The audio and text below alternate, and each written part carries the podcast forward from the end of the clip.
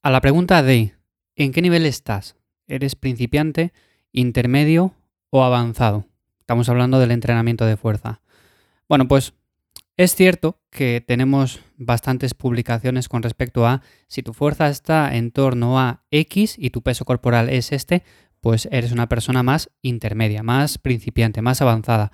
Es cierto que podemos controlar todo esto así y que es una métrica que no es fiable, pero que sí que nos da ciertas pistas eh, en torno a qué nivel podemos estar. Pero a mí no me gusta categorizar a cada persona con respecto a si son personas principiantes, intermedias, avanzadas, por tener X fuerza.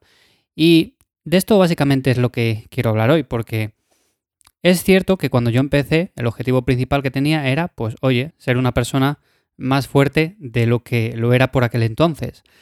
Cuando empezamos a entrenar somos personas fuertes, entre comillas, porque levantamos muy poco peso, no estamos acostumbrados y según va pasando el tiempo, pues somos capaces de levantar más peso, incluso llegando a doblar el peso corporal que movemos. Si por ejemplo somos personas de 70 kilos y luego movemos 140 en un ejercicio en concreto, eso es un 2 por.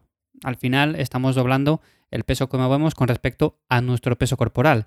Y es una buena métrica. Es una buena métrica porque si una persona en press de banca mueve el doble de su peso corporal, está claro que es una persona, yo diría ya, principiante no, está claro, y lo metería dentro del saco de personas tirando más hacia avanzadas. Pero que una persona mueva 1,5 por con respecto a su peso corporal eh, en ese press de banca, no quiere decir que sea una persona más intermedia o más principiante, porque quizás para esa persona mover 1,5 significa también estar en un punto avanzado. Y es aquí donde le veo el problema. Podemos medir nuestro nivel con este tipo de gráficas o con este tipo de tablas eh, en base a unos rangos, en base al peso que movemos en ciertos ejercicios. Pero no quiere decir que si, por ejemplo, tú estás en un punto eh, por debajo de la media, seas una persona más principiante, o si estás en un punto superior, seas una persona más avanzada, porque igual mueves ya un 2 por en ese mismo press de banca y todavía te queda mucho margen. Entonces, es cierto que puede que seas más avanzado que otras personas, pero con respecto a ti, que al final es lo que hay que ver, con respecto a uno mismo, no dejas de ser una persona todavía intermedia porque tienes mucho margen por delante. Esto se diferencia mucho en ejercicios diferentes porque hay personas que mueven una barbaridad de peso en una sentadilla y luego si nos movemos a un ejercicio como puede ser el press de banca, que suele ser un ejercicio complicado para la gran mayoría, pues ahí vemos que es más difícil progresar, es más difícil subir de peso.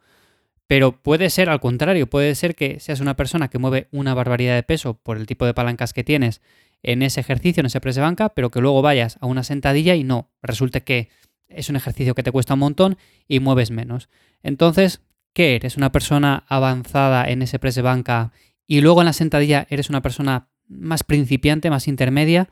Bueno, pues no, significa que estás quizás en un nivel eh, con respecto a tu altura un poco menor, pero el nivel general, el nivel que tú tienes, sigue siendo el que es. O sea, por ejemplo, si tu potencial está en ese ejercicio, en la sentadilla, que no se te da bien del todo, en un 90%, pues ya eres una persona tirando hacia avanzada.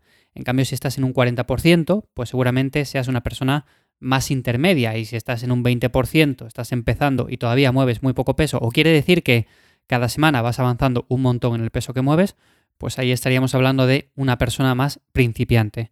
Entonces, esto de categorizar eh, a cada persona por el peso que mueve en cada ejercicio es un poco complejo, nos da ciertas pistas, pero al final yo creo que lo importante es que cada uno se centre en las marcas que tiene, en ir mejorándolas, porque si yo me centro, por ejemplo, en las marcas que tiene otra persona y quiero compararme con esas marcas, pueden pasar dos cosas, o bien que las vea y diga, oye, pues yo soy una persona mucho más avanzada, podría considerarme incluso profesional, pero si las comparo con las de otra persona diferente, voy a pensar que soy una persona muy principiante y no tiene nada que ver, porque quizás estoy en el tope, en mi límite, y esa persona pues tiene más potencial, tiene otra genética, tiene otras palancas, entonces nunca puedo comparar mis marcas con las de otra persona y es uno de los errores que solemos cometer cuando vamos al gimnasio, el compararnos con otras personas. Si con esto de los pesos es un problema, ya no quiero decir nada con el tema de los físicos, el hecho de compararme con otra persona y ver que esa persona tiene más pectoral, tiene más espalda, tiene más pierna, o tiene menos pierna, tiene menos hombro, y digo, bueno, pues yo soy una persona con más músculo, más avanzada.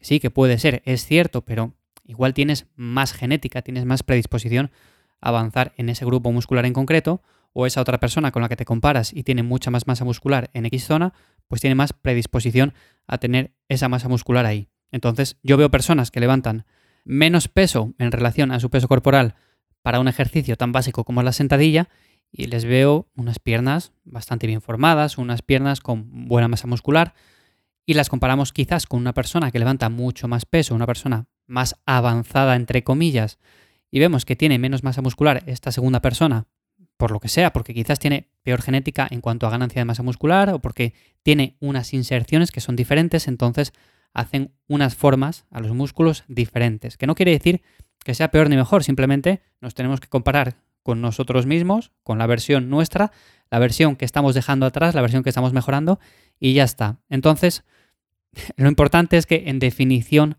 se ve el trabajo que hemos hecho.